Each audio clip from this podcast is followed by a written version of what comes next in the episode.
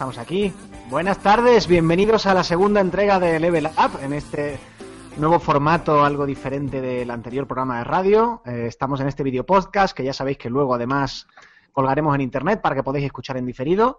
Muy buenas tardes a todos, yo soy Antonio Santo, director eh, por ahora al menos de Level Up, director por ahora al menos de Boda de Juegos. Muy buenas, Alfonso Gómez. Pues muy buenas, Antonio. Muy guapo te veo hoy. Muchas gracias. También al otro lado de la cámara tenemos a José Carlos Castillo. Muy buenas, José Carlos. Muy buenas. Y bueno, no sé si tenemos ya a nuestro invitado. Nuestro invitado se conecta luego, Alfonso. Bueno, yo creo que nuestro invitado puede opinar en todo momento, porque además vamos a hablar de temas eh, pues interesantes. No sé si habrá alguno de los que no quiera opinar, porque no pueda o porque no tenga conocimiento. Pero, pero, pero sí, yo creo que sí, ¿no? Si quieres, o si no le dejamos calladito escuchando. bueno, que, haga lo que él quiera. Muy buenas tardes, Arturo Monedero, director creativo de Delirium Studios, invitado hoy a Level Up. Hola, muy buenas tardes, ¿qué tal? ¿Cómo estáis llevando la tarde? Bien, ¿no? Estamos aquí, bueno, ya se ha vaciado la oficina, o sea que me quedo aquí defendiéndome del frío y dispuesto a hablar de todo. ¿Cómo frío? Pero si en, en, Euskadi, en Bilbao, estáis ahí comiendo cocos y bebiendo mojito.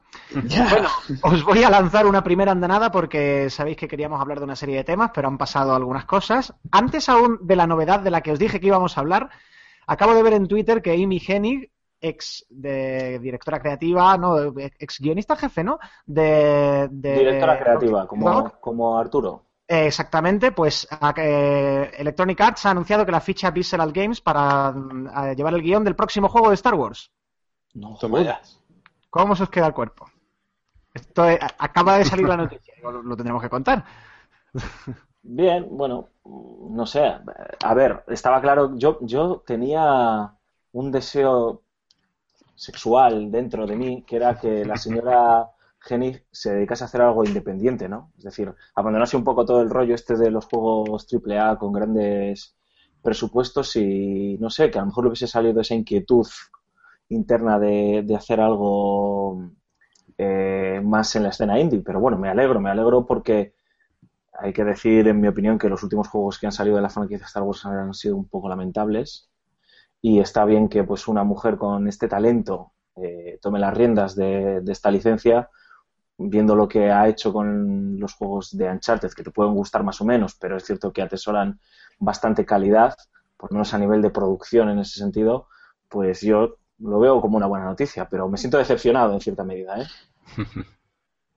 ¿Qué, ¿Qué opinas tú José Carlos?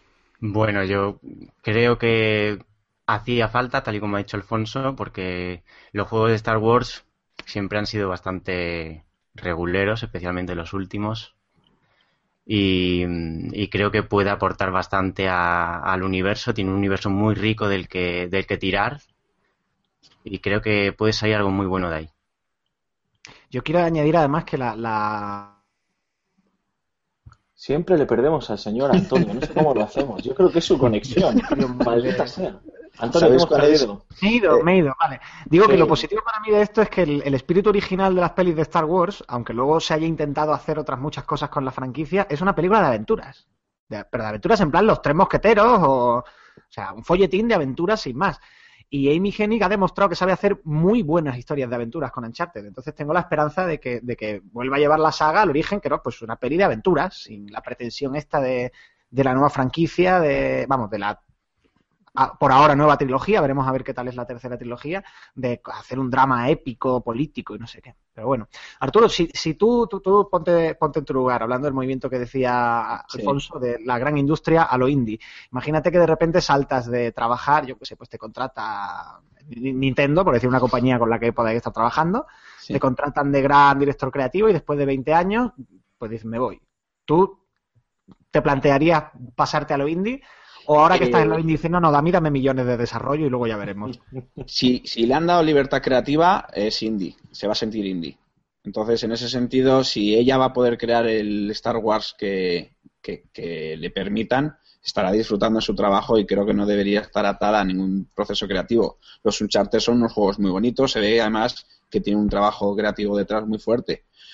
Eh, depende, eh, yo siempre he considerado de todas formas Star Wars cine independiente. Al final estaba fuera de la industria, tan así. Aunque tuviera mucho dinero, era cine independiente a mi forma de verlo. Eh, la franquicia, a ver, es más, yo creo que nadie rechazaría hacer el siguiente juego de Star Wars. Entonces, eh, es, muy jugoso. Eh, si me estás diciendo de otra franquicia que arranca, pues igual te lo piensas y decides ir por libre.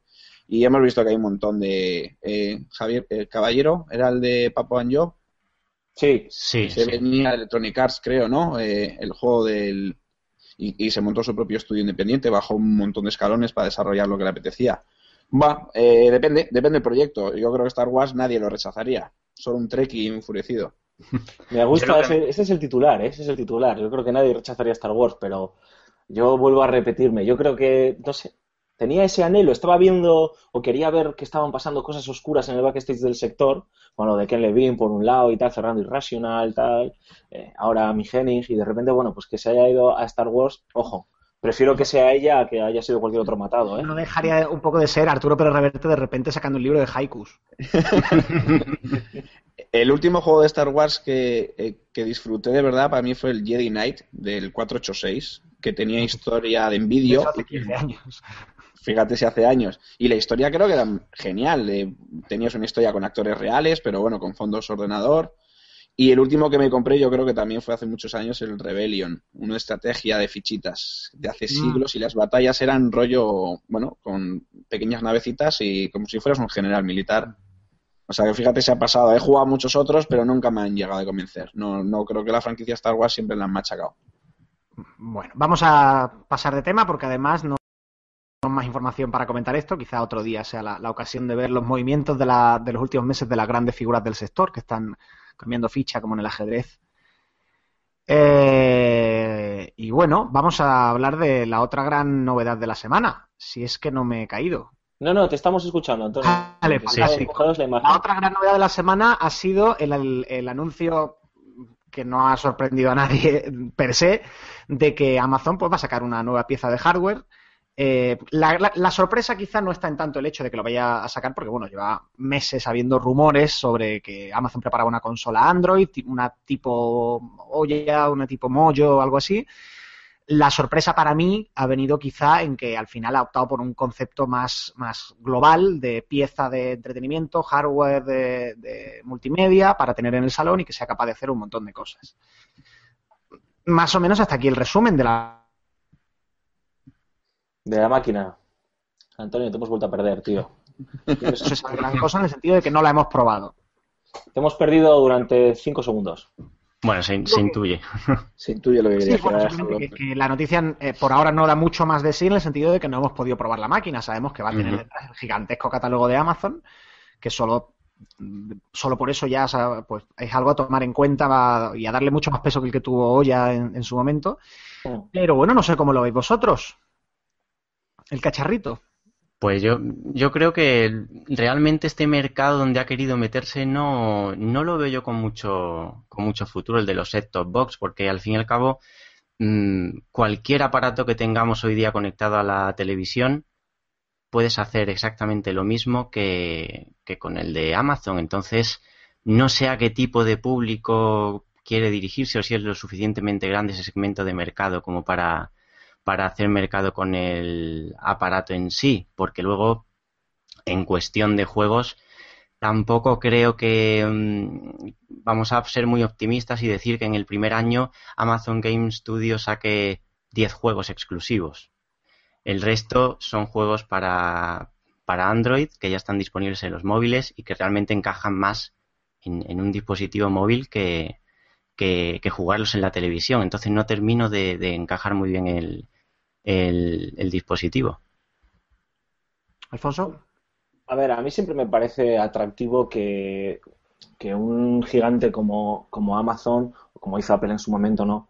O Google, apuesten por el sector de los videojuegos. Es, importante diversificar, es, me parece muy bien romper también ese ecosistema, ¿no? Estábamos acostumbrados a jugar en consola, luego hemos pasado a las pantallas, a eh, móviles, quiero decir, volvemos a la televisión eh, es cierto que, joder, Apple hizo o tiene ese experimento suyo como Apple TV, que lo he visto funcionar y no me atrae mucho, pero porque yo creo que Apple lo tiene ahí muerto de asco y no sabe qué hacer con él. A lo mejor ahora, como comentaba creo que José Carlos en, el en uno de los reportajes que has, que has escrito, a lo mejor ahora se ponen las pilas.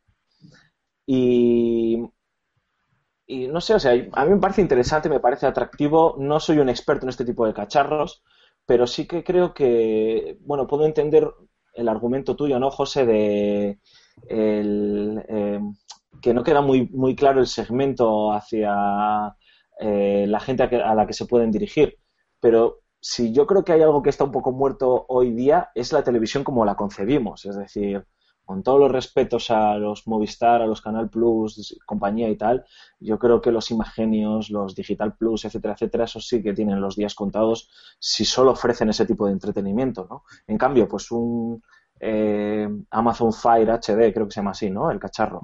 Sí. Eh, o un Apple TV vitaminado o más enfocado, o más o mejor enfocado, yo creo que pueden tener más sentido por cómo está, por cómo concebimos hoy por hoy eh, el entretenimiento, ¿no? A mí me parece atractivo el tener.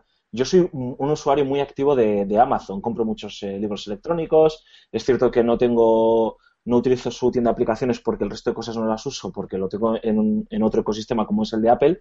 Pero si, si Amazon lo hace bien, ¿por qué no me voy a lanzar ahí? Y si y ahora joder, la pelota está en el tejado de los developers. Si los desarrolladores le sacan chicha y hacen juegos, no hacen ports puros y duros de sus juegos en, móvil para, para jugarlos en la televisión con el mando, ¿por qué no? Puede ser algo atractivo. A mí me parece muy bien, me parece interesante, me llama la atención bastante. Sí, es que Apple. perdón. No, eh, la estrategia más o menos es lo que estáis comentando, pero eh, yo creo que también puede ir una línea en conseguir que el market de Amazon tenga un poquito más de, chicha, porque ahora mismo yo creo que Google Play se lleva todo el gran porcentaje de dispositivos y de aplicaciones para, para Android. Quizás con esto consiga que quizás con esto consigan captar mucho más ese tipo de gente. Ya les estás dando un aparato que hará compra directa, yo creo que a ese market. Y yo creo que es una buena estrategia porque al final yo creo que se está fraccionando mucho lo que es las bioconsolas de salón, cada vez son más caras, son más bestias, los móviles, sí, bueno, yo creo que en esa franja, tanto como Uya como las nuevas que vengan, yo creo que sí tiene cabida. El problema de Uya, ya lo hemos conocido todos, es que no ha conseguido third parties que puedan entrar y puedan generar nuevo contenido, pero yo creo que Amazon tiene fuerza suficiente para conseguir eh, desde juegos en exclusiva hasta ports eh, bastante dignos. A ver, a ver qué tal lo hacen. Yo creo que, bueno, Amazon tiene fuerza para otra cosa que yo creo que se os está pasando, eh, eh, en el sentido de que estáis haciendo un análisis puramente de interés del, hardware y del contenido. Y Amazon lo que tiene es un músculo económico muy grande para tirar abajo los precios y machacar por ahogamiento a, sus competidores, que es lo que ha hecho en otros muchos mercados. ¿Por qué los libros electrónicos son tan baratos? ¿Por qué los Kindle son tan baratos? Amazon está vendiendo a pérdidas para arruinar a sus competidores y una vez que los ha arruinado, pues ya entonces ha reajustado precios o entonces, en este mercado, yo no sé cómo de grande va a ser el mercado de las set-top boxes. No tengo ni idea, es un mercado nuevo y evidentemente si lo supiera no, estaría presentando esto, estaría trabajando para Amazon o para... Pero eh, yo creo que la estrategia de Amazon hasta ahora no ha ido necesariamente en decir, vamos, no ha ido necesariamente, no, no ha ido nunca en esperar a que haya un mercado abierto para entrar y ganarlo, sino en entrar en un mercado nuevo o recién creado y poner una barra de precios tan baja que nadie con tanto músculo económico pueda sobrevivir. O sea, básicamente es un oso muy grande entrando en una caja muy pequeña y respirando todo el aire. Entonces, ¿que Amazon puede ganarse un hueco? A ver, por músculo seguro. Y luego hay otro asunto. Eh, yo he visto, no tengo una en casa, pero sí que he visto de cerca una Apple TV y el uso y tal, y da la sensación. Antonio hemos vuelto a perder con esa conexión que tiene que robar a los vecinos. Pues... estaba explicando un poco lo que iba a decir yo, que eh, yo también tengo un Apple TV en casa y es un producto con muchísimo potencial eh, totalmente desaprovechado. Claro, claro, claro. Parece que te han vendido algo en plan, bueno, yo lo voy a ir colocando ahí a ver qué tal funciona con la gente. yo es que lo uso solo para, básicamente, para lanzar vídeos de, desde mi iPhone y mi iPad a la televisión. ya está. Es que el resto son cosas accesorias que al fin y al cabo no terminas usando. Entonces, claro, pero para eso no te gastas 100 euros. Ya, ya. Si Apple reacciona y, mete una tienda de aplicaciones ahí y, planta cara a Amazon, ahí, sí puede salir algo muy interesante. Si la cosa sigue tal y como está, pues ya no lo sé tanto. Hombre, de la competición es de donde nace el, buen producto, hasta luego. O sea, eso está clarísimo. Yo creo que eh, otras empresas han intentado hacer esto de Amazon. Eh, lo que pasa es que todavía no han terminado de despegar. Por ejemplo, la, mojo de Madcad va un poco también en esa línea. y ese precio. Bueno, está claro que al principio van a salir un montón y solamente los fuertes. La, ha lanzado, pero está manteniendo un perfil muy bajo al respecto.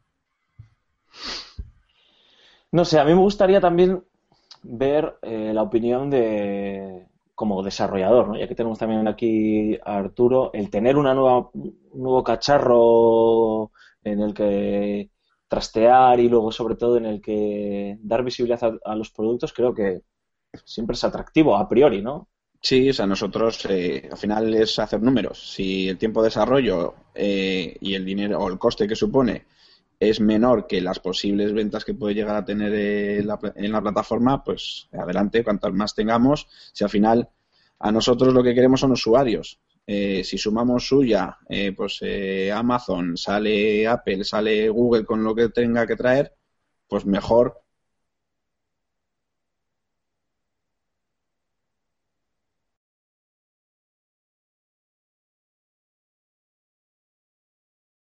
Yo creo que va a haber un público siempre para cada cosa. Al final, em, yo no veo a mi padre ni comprándose una Uya ni una PlayStation, pero igual saludando a la televisión, igual sí. Lo que ocurre es que el tiempo pasa, Arturo, y nosotros mismos ya no somos tan jóvenes. Aquí rondamos los 30 años, los que no los tienen ya cumplidos. Mis hermanos mayores tienen 40 años, quiero decir, las primeras generaciones de usuarios de tecnología ya tienen 40 y 45 años. Es que de aquí a no mucho tiempo, la gente de 55 años para abajo, todos van a ser usuarios habituales de tecnología desde la infancia. Sí. No sé hasta qué punto realmente apuntar por un. para De cara al futuro, digo, de cara a un mercado futuro, apuntar por un mercado, por un público puramente este, puramente novato en, tareas de tecnología, no sé hasta qué punto es realmente la estrategia apropiada. A lo mejor hay que intentar hacer pedagogía.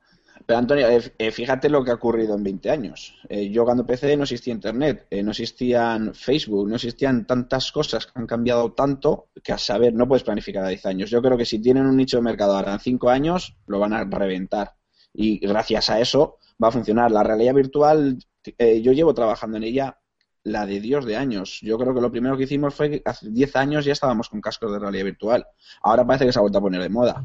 Hmm. el cine 3D me acuerdo yo, eh, pesadilla en el strip, con colorines, podías ir al cine a ver película ya en 3D. Era un amago que no funcionó. El cines con olor existían en los años 40, 50, creo. Volverá, al final es todo cíclico. La tecnología, evidentemente, va a conseguir que la sensación o, el espectáculo sea mucho mayor. Pero al final yo creo que son modas, todo. Son modas o son, no sé, bueno, Voy a aprovecha, deja un momento, Antonio, que tenemos algún comentario.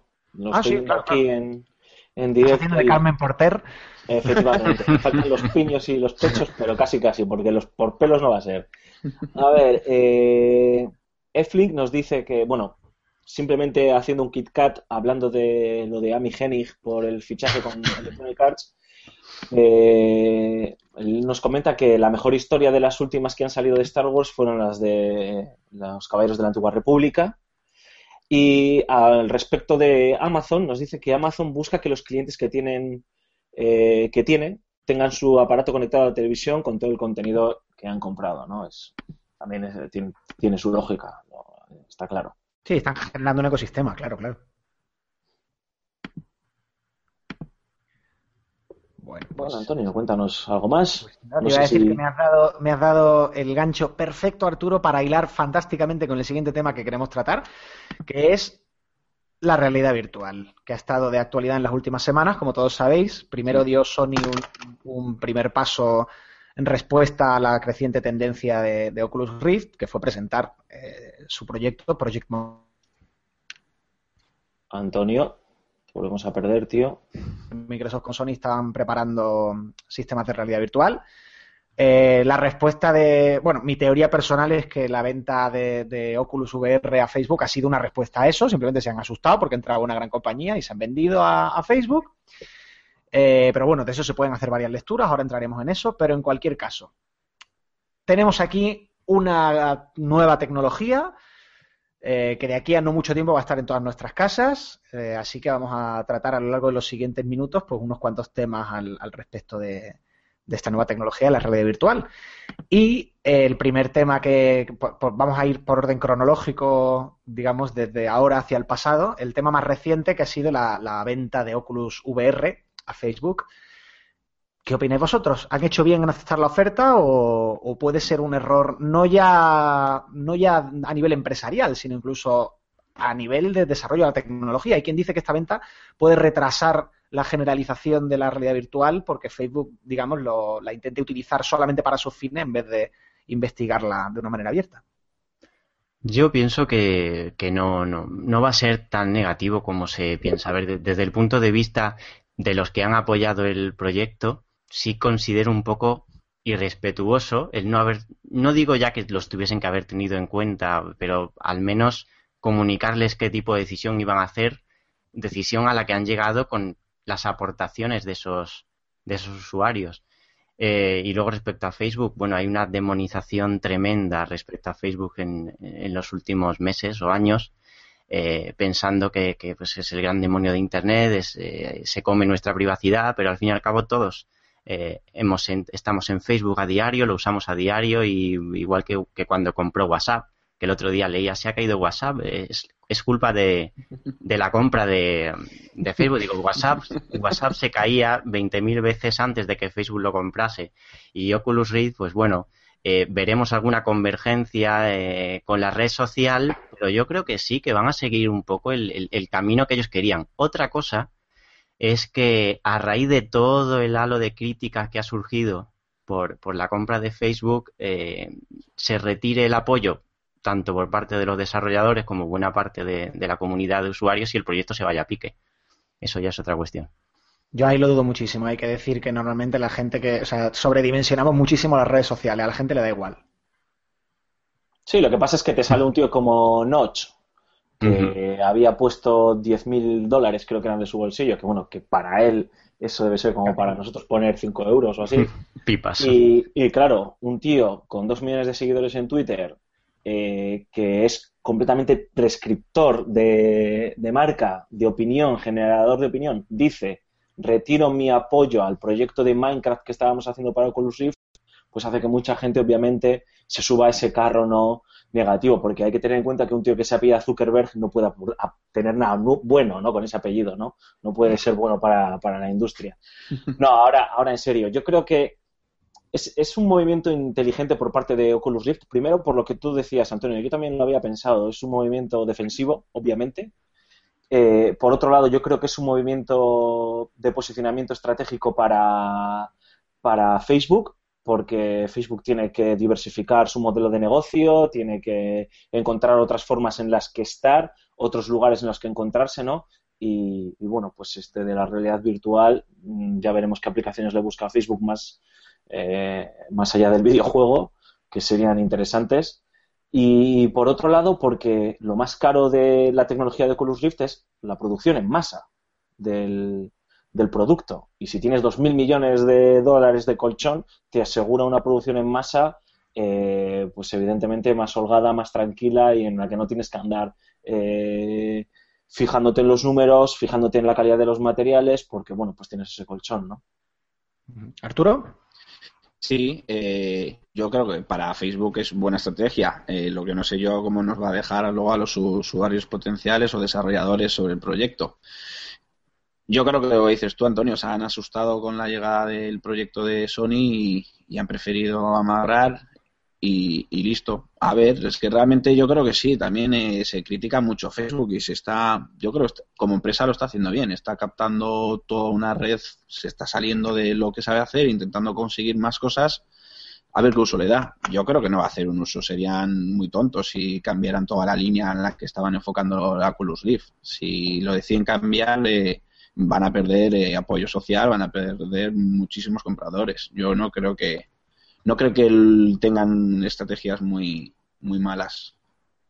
Y además me gustaría añadir una cosa, que no sé si te desvío el debate, Antonio, pero si el problema de la compra ha sido que Oculus VR lo ha anunciado de culo. O sea, José Carlos lo ha dicho muy bien. Está claro que Oculus VR no va a mandar una newsletter a sus backers diciéndoles, oye, que sepáis que en 25 horas vamos a firmar un acuerdo con Facebook, porque evidentemente no puedes hacer eso como empresa, está claro, ¿no?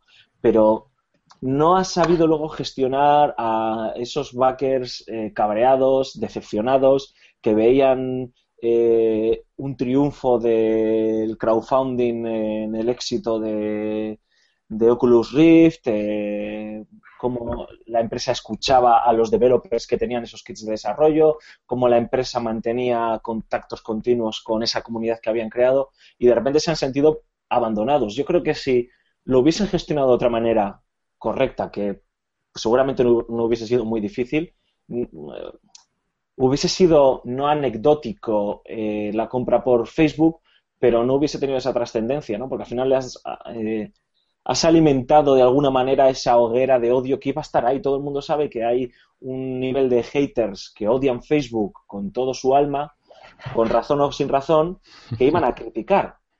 Pero ya con tu, eh, con tu actitud les has dado gasolina. O sea, más leña al fuego.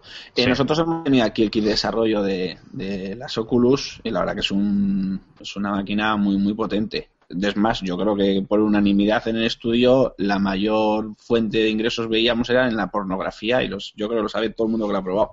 Por supuesto.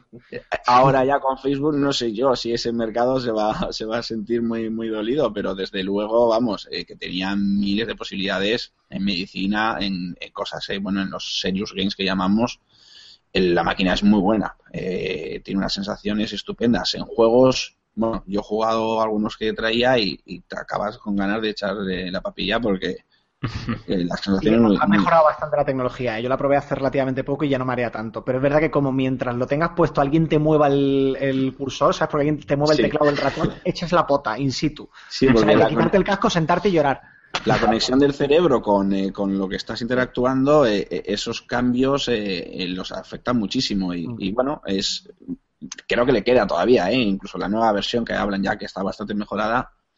Bueno, la tecnología de la realidad virtual, esto es un gran paso, las Oculus, pero le queda, le queda. O sea que tampoco vamos a pensar que vamos a entrar dentro de un mundo en, Johnny Demonic o, o el portador de césped. Todavía le queda. Yo, lo que me perturbador. le vi, lo, comentaba en, mi artículo en Juegos. Eh, bueno, primero aquí hay que descartar un, elemento que de, de, la ecuación, que es la ética. O sea, esto, los backers están muy heridos y yo lo entiendo perfectamente, pero mm, en las condiciones de Kickstarter está muy claro que tú no estás comprando acciones, tú estás donando. Y cuando tú donas dinero, la persona que lo recibe, salvo que te lo firme, no tiene obligación de nada contigo. Pues puede estar todo lo feo que tú quieras, pero no tienen derecho a, derecho legal me refiero, a hacer nada. Entonces, eh, que ha habido un error de comunicación porque... Sí, Antonio, a ver, yo entiendo, yo entiendo lo que dices. ¿eh? Legal a reclamar nada. Dicho eso, hay otros dos actores en, la ecuación. Eh, Facebook, Facebook ha triunfado. O sea, Facebook ha hecho una maniobra inteligentísima. Ha comprado la tecnología puntera en un campo que claramente va a ser importante en un futuro. Nada que reprochar. O sea, tú eres, tienes una gran empresa, yo habría intentado hacer algo parecido. Oculus eh, VR ha conseguido una inyección de cash y un respaldo económico muy importante, pero personalmente creo que se ha mal vendido. Se podría, se podrían haber sacado más. WhatsApp se vendió por 10 veces más casi. El gran perjudicado de esta historia. El, negocio, el, negocio de, el negocio de WhatsApp, que es el negocio de la mensajería, hoy por hoy es contable. Se sabe el dinero que están perdiendo las grandes operadoras que no ingresan al mandarse SMS. Hoy por hoy el negocio de Oculus Rift pues es castillos de... Ya, pero 10 de, de, diferencia de precios que una diferencia obscena. ¿eh? Pero bueno, para mí el gran perjudicado de esta historia es Kickstarter. Ah, claro, por supuesto. Kickstarter, el concepto de crowdfunding y la plataforma de Kickstarter mm, concretamente. Porque mucha gente eh, a partir de ahora se lo va a pensar dos veces Sí, a ver, ahí, ahí es donde yo, yo quería llegar antes cuando tú hablabas.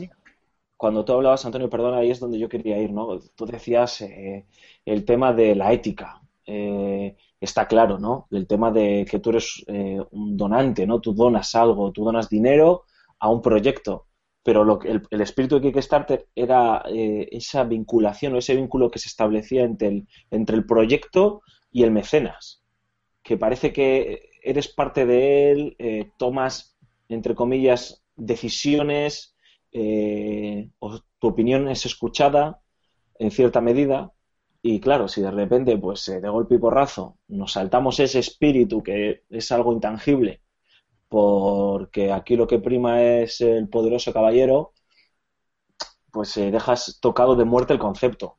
Yo eso te lo compro. Sí.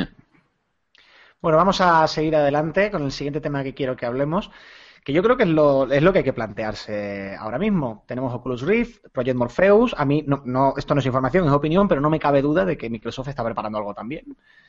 Eh, ¿Es la realidad virtual la próxima tendencia del mundo de los videojuegos? ¿Vosotros qué opináis? Pues claramente no, claramente no, porque mm, solo hay que ver, eh, por ejemplo, los sensores de movimiento o, la tecnología 3D.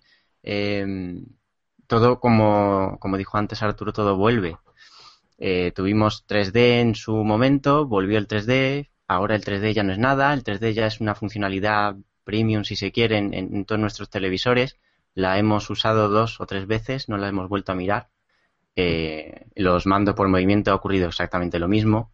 Eh, Wii U, de hecho, ahora mismo casi no usa el sensor de movimiento para nada y, la tecnología eh, de realidad virtual va a ocurrir exactamente lo mismo. Todos los jugones vamos a querer formar parte de, ese movimiento, probarla, sentirla, eh, pero a largo plazo yo no lo veo, yo no lo veo. Y hay muchísima gente además que, que no le gusta sentirse tan, tan inmerso en, un, en un juego. El otro día leí una columna de opinión eh, y decía que gracias a Dios que tenemos las portátiles, porque son quizá las que te dan, las que te permiten jugar sin abstraerte en exceso del resto del mundo, sin mirar constantemente una pantalla y no hacerle caso a, nadie más, que, que le, a este periodista en este caso le gustaba pues sentirse que, está jugando un juego y que no y, nada más. ¿no? La inversión vamos a hablar más adelante para cerrar el programa porque es un asunto que a mí me interesa mucho ya por otra historia. Ahora, ahora os contaré.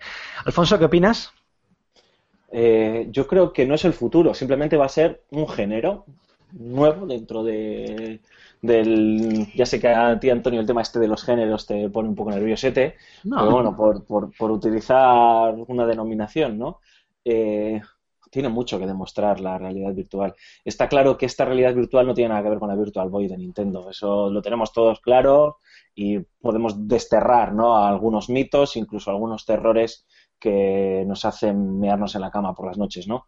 Eh, yo creo que esta realidad virtual eh, está muchísimo más asentada o por lo menos muchísimo mejor desarrollada de, aquellos inicios eh, pioneros de hace 20 o 30 años, pero tiene muchísimo que demostrar. Lo hemos dicho antes, el tema de la latencia, por ejemplo, es, es importantísimo. Hay según qué juegos que no se pueden eh, jugar con realidad virtual. La gente está obsesionada con shooters.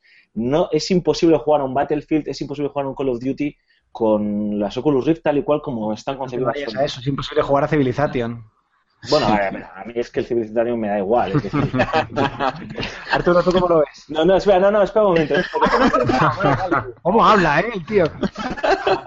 A lo que, voy es, eh, yo veo este, eh, las Oculus Rift interesantes para jugar a juegos pausados, como un Gone Home, como un Outlast, eh, yo qué sé, tío, una Amnesia. Es un juego muy pausado, sí.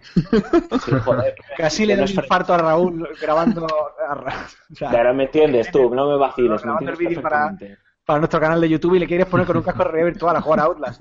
Pero me entiendes, luego podemos entrar en el tema de la inmersión o no para según qué cosas, pero me entiendes a lo que voy. Es decir, Un, Call of Duty, un Mirror Edge, la gente, oh, un Mirror Edge. Es imposible jugar un Mirror Edge con, con, Oculus Rift sin que te explote el cerebro o, te marees o cualquier cosa. Hasta que no consigan el tema de la latencia, por ejemplo, ajustarla, es imposible, creo yo. ¿eh? Eh, eh, yo llevo casi 10 años, un poquito más, eh, trabajando con gafas de realidad virtual. Las primeras versiones que eran dos monitores pequeñitos, veías cielo por todos lados, tenías que generarte un casco tú de moto casi para que no entrara la luz. solamente yo le veo un camino, un género, un, un, un objetivo que es juegos en los que estás dentro de una cabina. Es la única opciones en las que yo considero que se disfruta. Eh, o bien sea un TIE Fighter y estés controlando los botones, etcétera, o un mech, un robot gigante que pueda estar controlando, en el mismo momento en el que es el humano, el personaje el que anda, es cuando tu cerebro ya rompe. Eh, no tienes esa sensación de, de que estoy andando. Si estás dentro de un vehículo, aunque no haya movimiento, al final es un punto fijo donde estamos mirando y donde sí se puede llegar a disfrutar un poco pero realmente van a ser unos títulos muy pequeños. Eh, creo que la tecnología todavía le queda. Eh, creo que va a ser una moda más pasajera que, muchas otras que han pasado. Y creo que muchas veces la industria nos intenta ya eh, engañar de una forma muy, muy exagerada.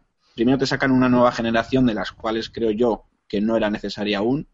Te quiere clavar 400, 500 napos te quiere que te compres la camarita, que te compres el mando de movimiento, ahora las gafas, el siguiente será el, el Wii que hizo Nintendo, lo sacarán todos los demás para poder andar sobre las cascos virtuales y al final nos están vendiendo ya videoconsolas en formato DLC, o sea, al final es, eh, nos están metiendo siempre pequeños plugins o accesorios y bueno, eh, que nos quedarán los, los, olores, nos quedarán un montón de, cosas todavía para conseguir al final tener ahí una base de control brutal.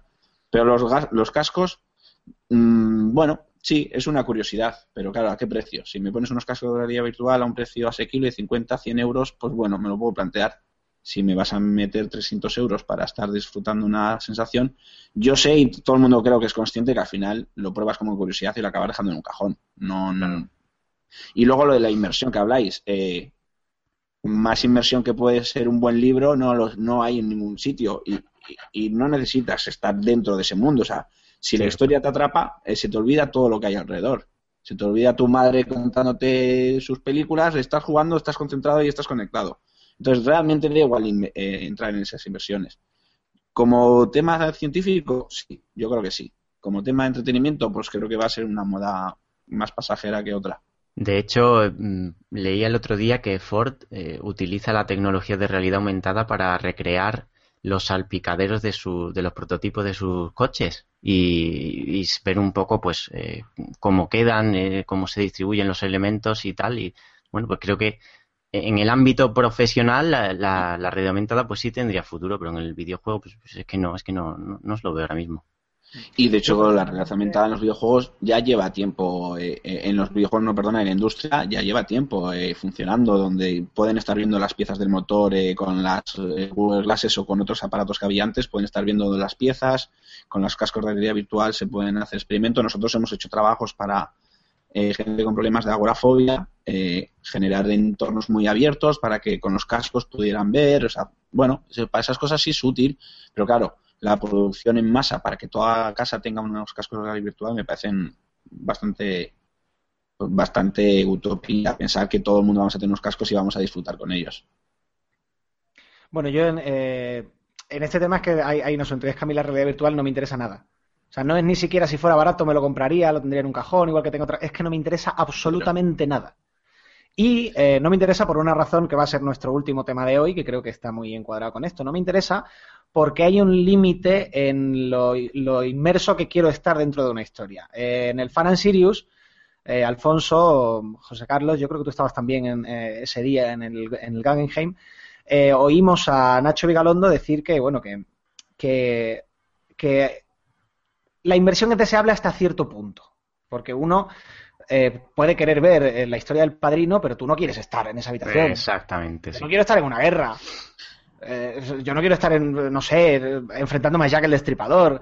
Y aparte de eso, yo quiero estar en mi salón jugando a la consola o en mi ordenador jugando al, a lo que sea eh, y poder hablar con alguien que pasa y enterarme de que, yo qué sé, de que suena una sirena en la calle y de que mi perra quiere algo. No se trata de salirme del mundo de esa manera, es que no me interesa, no me apetece. Claro, me apetece, bastante tengo con mi vida para tener que vivir una vida virtual. Es lo que decía Arturo antes también, que es que nunca hemos necesitado la realidad virtual para, para sentirnos dentro de, un videojuego en ese sentido, para esa inmersión. Eh, hay muchísimas. Eh, Shenmue, que siempre lo pongo de ejemplo, eh, cómo empatizabas con el personaje, cómo te metías en, ese mundo, porque hay tan, tal movimiento que hoy en Twitter, de hecho, eh, han elegido eh, un hashtag para, para, intentar llamar la atención de Sega por enésima vez. Eh, pues porque todo el mundo se, se, implicó tantísimo con esa historia que, una parte de ellos necesita eh, poder terminarla en cierto sentido. Entonces la realidad virtual... Después de ver el final de cómo conocía a vuestra madre, creo que hay veces que, que están mejor sin final. bueno, claro, claro, luego ya como se termina. Dicho, tenía que decirlo. Sí. sí. de hecho es lo primero que me ha dicho esta mañana, tío. Ni buenos días, ni qué tal. Sí, a, mí, a mí también. Me han robado nueve años de mi vida que podría haber dedicado a ver otra cosa. bueno, sí, pues, eh, yo gracias a comentarios como los vuestros, eh, Dexter el final no lo he visto. Prefiero dejarlo en un mundo así sí, y ya. Haces bien, haces bien, haces bien. No, pasado unos años seré capaz de superar el trauma. Es como las películas nuevas de la guerra de las galaxias. Para mí ya no han ocurrido, pero en el momento pues, hasta que ya conseguí pues pasar el duelo y superarlo y tal. Eso tú, ahora, tú, ahora, piensas que el legado está bien en manos de la señora esta Migenis, tío, y que seguro sí. que sabe algo de opinión de la madre, ¿no? Yo, eh, evidentemente, creo que todos los que estamos aquí, incluso Arturo, ¿no? Que es el creativo, ¿no? El, eh, el que a veces eh, cacharrea con estas tecnologías le puede despertar más pasión. Creo que en el fondo ninguno de nosotros quiere inmersión al 100%, pero yo no la quiero solo realidad virtual. A mí me estaba acojonando cuando Arturo le estaba contando el rollo de los bichos estos que echan olor. O sea, yo no quiero que mi casa huela a napalm, no quiero... No, lo digo de verdad. O sea, cuando lo estabas contando me estaba acojonando porque lo único que me acordaba era del Dishonored. No quiero que mi casa huela a una cloaca ni... Pero hombre, el napalm, ¿no has olido el olor del napalm por la mañana? No, no, no necesito olerlo, tío, pero ya me imagino cómo es simplemente por, por lo que contabais vosotros, ¿no? Una buena película, un buen libro, un buen argumento, ¿no? Pero hay mucha gente eh, y tú, Antonio, o incluso, bueno, todos, ¿no? Pero Antonio como escritor y Arturo como, como creativo de videojuegos, que, que, defienden que esta realidad virtual puede ayudar a uno de los grandes handicaps de este sector, que es el, la suspensión de la incredulidad, ¿no? Yo creo que es un argumento chorra, falaz. Que... Es, que decir, es que ya lo ha dicho Arturo, llevamos leyendo novela y poesía pues, desde que existe la escritura. Y, y, yo creo que estamos cometiendo un gran error, que estamos dejando cada día más de lado la imaginación. O sea, cuanto más realistas son las, eh, los juegos, cuanto más inmersión, ya estamos dentro, ya estamos viendo cómo huele, ya, ya tenemos eh, que... ¿Y dónde queda la imaginación? ¿Cómo, eh, cómo trabajamos? ¿No? ¿Qué nos vamos a convertir ya en, en autómatas que vamos a estar disfrutando de una experiencia y, no, o sea, yo tengo conocidos que se han leído El Señor de los Anillos y no quieren ver eh, las películas, no porque estén mal o bien, es porque su Señor de los Anillos está aquí, su mundo está aquí. Eh, y él se ha creado ese mundo y cuando vea las películas, automáticamente sus personajes cambian de cara y serán como eh, Viggo Mortensen o como todos los demás. Eh, los videojuegos cada vez están siendo mucho más reales. Eh, ¿Realmente necesitamos que sean más reales que la realidad? Yo creo que no. O sea, eh, si os voy a un juego viejo, os voy a un track and no digo que sea un Monkey Island 1, que siempre tiramos igual. ¿Realmente en vuestro cerebro os lo imagináis pixelado? No. Os imagináis esa historia con los mejores gráficos del mundo, que es nuestra imaginación. Cuando vuelves a, atrás y ves imágenes, es cuando te das cuenta que cómo ha envejecido y dices, hostia, vaya pixelotes. Pero en vuestra mente no hay píxeles, en vuestra mente solo hay eh, eh, una historia bonita con unos personajes interesantes que ni la mejor PlayStation 5 o 6 que saque nos vayan a poder superar esas cosas. Entonces, creo que nos estamos pasando mucho, eh, o la, la, industria se está pasando en, en, conseguir un realismo en el que ya no vamos a poder superar. Es que, y aparte yo, que yo vengo del grafismo, yo soy grafista 3D, me, aterra, me aterroriza el tener que cada vez tener que hacer una tubería más perfecta. Antes era un píxel, ahora, fijaros, me igualmente tengo una semana haciendo una tubería vamos pasando. Al final estamos consiguiendo equipos de desarrollo de 400 personas, 500. No sé, yo me divierto más, me divertía más con los juegos viejos. Ahora son muy bonitos, pero a la, a la hora mi cerebro ha asimilado que eso es normal y, y, me aburro. Bueno, lo tenemos que dejar aquí. Muy rápidamente, chicos, ¿a qué vais a jugar este fin de semana? Pues yo voy a ver si termino el, el infamo Second Son. Sí, yo también lo tengo por ahí. Eh, supongo que jugaré al NBA porque eh, me está entreteniendo más. Arturo. Y, y, yo voy a acabar el 2% que me queda del FED. Todos los secretillos por ahí voy a intentar pillarlos. Grande el FED, yo tío. estoy, eh, tras terminar al fin mi One City Challenge con el Civilization 5, que conseguí pasarme el juego con una sola ciudad, a la primera, en dificultad alta. Eh, me voy a hacer un juego independiente que me recomendó Pete Murray de Firaxis, precisamente, de Tales of the Song o algo así, bueno, una historia de hombres lobo eh, en el Canadá del siglo XIX. Y me voy a dedicar también al Fez, que de hecho lo tengo, lo tengo comprado en el PC, pero además ha salido ya para Play. Me da un poco de pereza jugarlo en el ordenador, lo voy a jugar en, PlayStation 4. Sí, además la versión que han hecho los chicos de Barcelona, muy bien. Eh, bueno, perfecta. Pues nada, esto ha sido todo por hoy. Nos vemos en el próximo Level Up. Ya sabéis, sin fecha determinada, lo avisaremos con tiempo. Eh, cuando ocurra algo tan gordo como esto que ha pasado esta semana. Muchísimas gracias por estar ahí. Ya sabéis que podéis verlo también en diferido. Eh, es un placer teneros aquí como siempre y os invitamos a dejaros nuestro, que nos dejéis vuestros comentarios para que sepamos en qué podemos mejorar para haceros el programa mucho más divertido. Arturo, muchísimas gracias por estar aquí. Un saludo para Arturo, director creativo de Living Studios. Muchas gracias, José Carlos. Muchas gracias, Alfonso. Nos vemos el próximo día en Level Up. Venga, amor, hasta luego. I can't explain it without words. You're like a sunrise. You're like a sun. You're like the young bird. that hasn't sung. I can't look at you. You're so beautiful. I can't.